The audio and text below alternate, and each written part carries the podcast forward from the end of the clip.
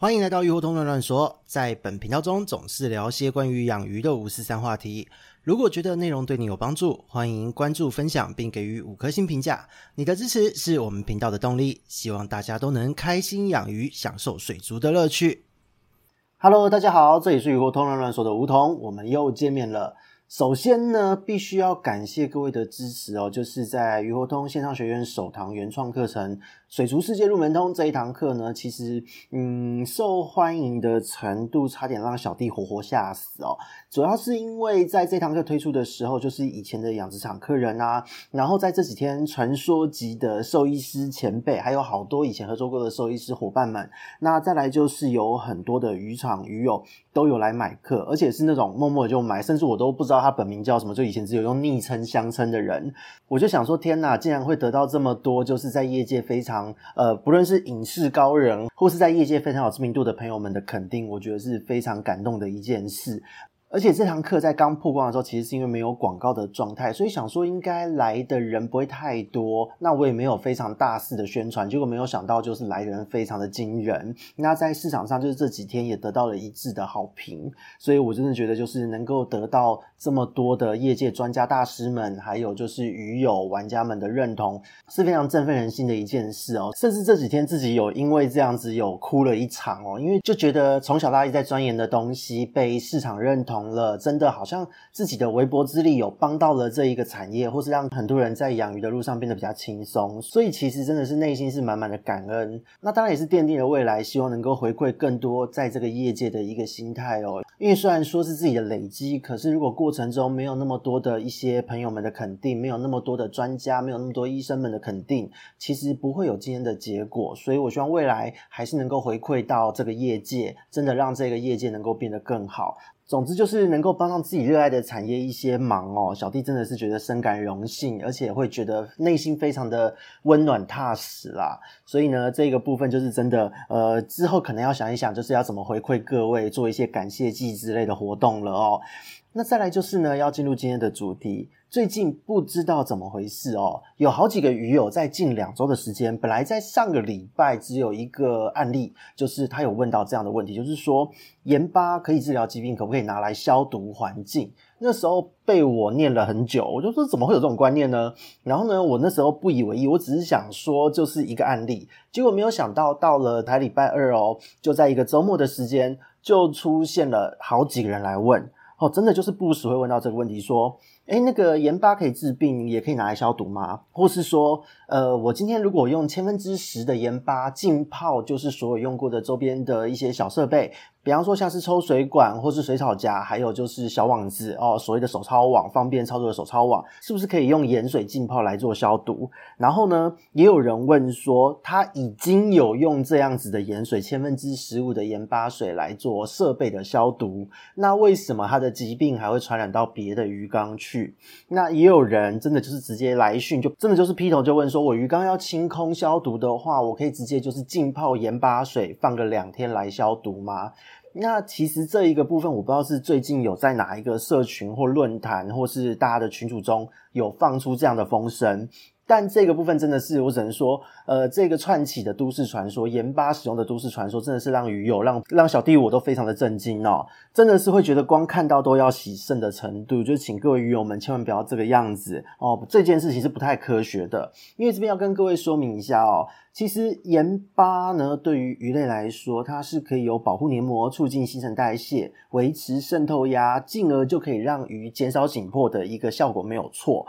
但是呢，对于病原菌来说，它基本上的一个原理是说，造成一个渗透压的变化。因为渗透压原理就是说，当今天一个细菌哦，一个病原菌或是一个细胞，它处在一个周围的环境浓度，这个液体的浓度都是比它还要浓的这个环境的时候，哦，就代表这是一个高张的环境。当今天高张环境中的这个细菌呢，它体内的水分就会被抽出去，所以这时候它会萎缩，会脱水而死。这是它的一个基本的逻辑。那当然呢，当我们今天了解了，就是同时对于鱼的效果，还有对于病原菌的效果之后，当我们在日常饲养中，我们今天如果万一我们要使用盐巴来来缓解压力，帮鱼做一个疾病上的治疗处理的话，最佳的处理模式当然就是在鱼类没有感觉，甚至是它觉得还算舒服的前提下，让盐巴的浓度达到可以压制。甚至直接干掉病原菌的程度哦。那就算是说有一些细菌比较耐，盐巴干不掉。但是呢，也要让鱼，因为它减缓了它的紧迫压力，它就可以把自己的这个整个体力恢复，把免疫力提升上来，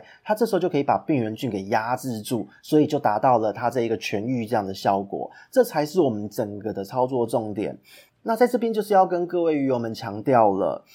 平常呢，我们在鱼发生一些小问题的时候，我们可以选择使用盐巴来做处理。这是因为它对于鱼类来说，短时间使用它的负担最小，它在整体的操作麻烦程度上是最低的。所以我们会推荐优先使用这个东西，它真的很方便。除非说你的鱼呢，它的肾脏已经被药物或是被高温摧残到已经不行。在绝大部分的时候呢，所有的鱼种，所有的淡水鱼都是可以耐到千分之一到三，少部分可以耐到千分之三到五的程度的。因此呢，如果今天有人跟你说什么什么鱼不耐盐，这个其实是因为那条鱼的肾脏都已经被弄爆了，那当然就不耐嘛，因为它肾脏就是要调节渗透压，但它肾脏已经被药物弄坏掉了，它怎么还可以调节盐巴呢？所以自然就弱了。这也是因此为什么在临床上，我们在实际遇到一些问题的时候，我们在看这个事主，我们不会贸然叫他下盐。我们会请他描述他的照顾方式，因为这个饲主的照顾方式会决定了这一条鱼的肾脏还能不能承受这样的操作。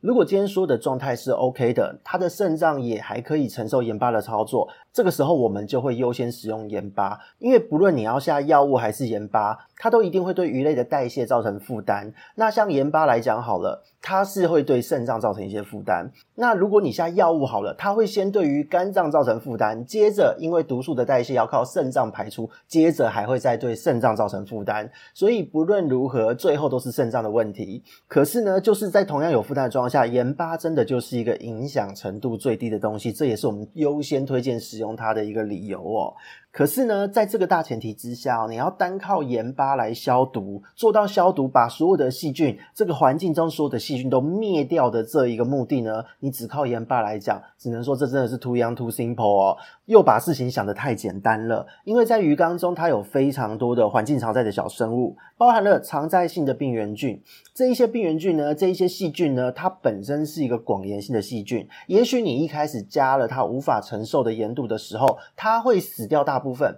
但是呢，因为细菌的本能哦，不管什么细菌几乎都有这个本能哦，它在遇到恶劣环境的时候，它会把自己收起来，就是它自己的表面的这一个膜呢，会做一些改变来抵御这一个不良的环境。等到这一个环境恢复正常的时候，它又可以恢复它的活动力，延续它的族群。这个是细菌本来在遇到恶劣环境的时候就会有的一个行为，绝大部分细菌都会有哦。所以呢，即使你今天下了盐巴，短时间杀掉了很多，但一定会有活下来的，否则它怎么会叫环境常在嘛？不管你做什么，它都会在，才叫环境常在嘛。因此呢，你只要给它一点点时间，它对于盐巴的忍受度其实很快就会适应下来。那这个时候适应下来了，你之后当你真的遇到了疾病的时候，遇到了这个细菌所造成的疾病的时候，可能你的盐巴使用下去，你的效果就会非常的差，就会变成一个你的鱼体已经受不了的盐度，但是细菌却还耐得住的一个状况。所以呢，真的是千万不要有用盐巴消毒的一个想法哦。那在这边呢，就是也跟大家说明一下哦，在大部分的情况中，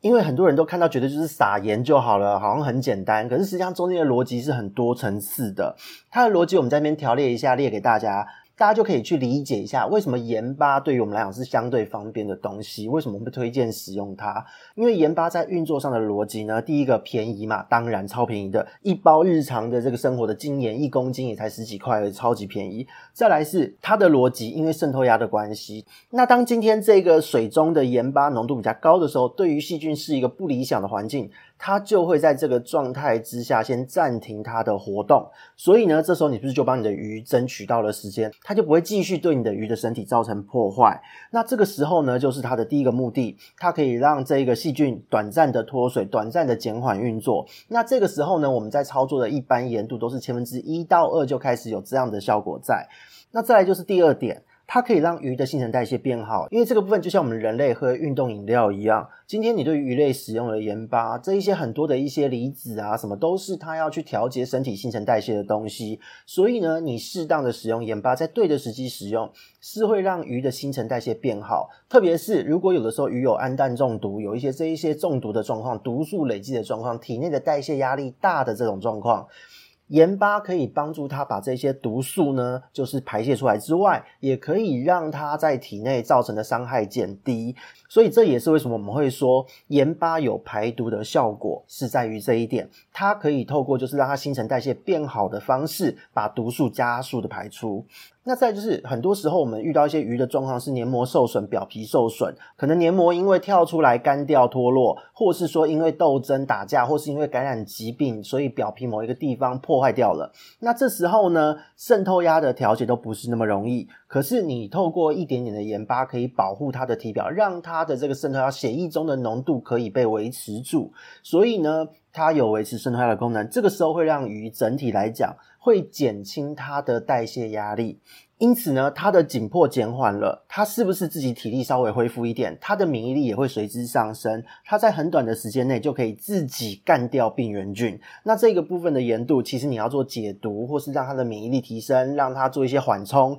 都是在千分之零点五到一的这样的盐度就可以达到了，极少量就够了。那当我们今天真的认真说要拿来治疗一些疾病，要杀死病原菌的话，可以没有问题，因为有某一些呢比较不耐渗透压变化的这一些病原菌、病原虫，会因为碰到瞬间的盐度变化而死亡，是有的。比方说像是白点虫之类的，你今天使用千分之二到三浓度的盐巴去处理，那在这样子的盐度下，其实是可以杀死白点虫的。所以盐巴，我们看似是在撒下去的这个动作而已，它其实做了这么多事情。那很多人也会说，那反正我平常就定期加加很多啊，浓度要加高一点，不是效果更好？定期下盐巴可以预防疾病，这个部分也必须要澄清一下哦，因为因为一来是。它是调节渗透压，所以这也意味着它的盐度浓度越高，对于鱼类的负担也会慢慢加重。它本来呢是一个可以接受甚至是舒服的状态，但是现在变成浓了好几倍，它就开始有压力了。那过去的人研究了非常多的这一些资料，所以其实盐巴呢，对于淡水鱼来说，基本上千分之三以上的盐度，你就要稍微谨慎的去操作，因为呢，你持续的上升，鱼都会非常的紧迫，而且真的没事不要定期下，因为一来是当你定期下，等于是在帮细菌适应盐度，同时呢，因为鱼的肾脏会造成极大的负担。本来适量的盐可以帮助它维持渗透压，减轻它的压力，但是过高的盐度会让它的代谢压力增加。那你如果连续下个三周左右哦，平均的一个时间是三周左右，接下来呢，后续都会大幅增加肾脏坏掉、腹水状况发生的一个机会哦。因此，在我这边，每一次只要有来咨询的朋友，我都会跟他说：你盐巴下多久就好，不要再一直下，也千万不可以每一次换水都反复的添加，不要抱着就是没病强身的心态去做这件事，因为真的就是不分盐度，持续三周，后面会出事的机会都会很高。所以呢，有问题才下，问题解决就收，千万不要定期添加。那就更不用说，就是如果你要跟一些特殊的物质共同使用的时候，你就要特别注意到，因为就像之前讲过染人液的这个直播话题。有染人液之类的一些含有大量单宁酸、腐殖酸、有机酸，有的没有，还有鞣质这些物质的一些植物类东西的这些添加物的时候，它很容易会跟盐巴这些东西起互相的作用。第一来是对于黏膜、对于鳃反而有伤害；再来是有潜在的一些肝毒性问题。那你想想看，对于肝脏有一些毒性了，那肾脏是不是负担又更大？所以呢，长期下来，你的鱼什么时候会暴毙？不知道，就是个体差异。那小弟这边的态度一向都是，你能够不要造成鱼的负担。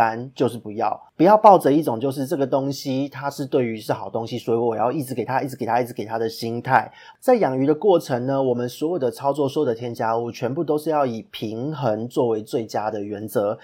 这个东西它是好的，我们也要在对的时间使用，否则万一在错误的时机使用，好东西都会变成坏东西哦。它是一个这样的概念，所以我们一定要理解到这一点。那再来就是也要跟大家说明的是，盐巴其实从头到尾都没有被说可以杀菌的这个原因是在于说，它第一个。它的机制，它不像是酒精漂白水，它是今天不管这个是细菌、病毒还是什么，它就是直接渗透进去，强制把人家给干掉。因此，与其说盐巴是杀菌，它更像是一个短时间内抑制细菌的东西。那只有这一些可以强制渗透进去，就把生物给干掉的东西，不会产生抗药性，不会让生物有机会有时间适应的东西。这一类东西才能够称为所谓的消毒剂。就像酒精好了，酒精它是我们为什么说人可以洗手？那过去也有人很好奇，为什么要用百分之七十五的酒精，而不是用百分之九十的酒精？既然它可以杀菌，为什么我们不用越高浓度越好？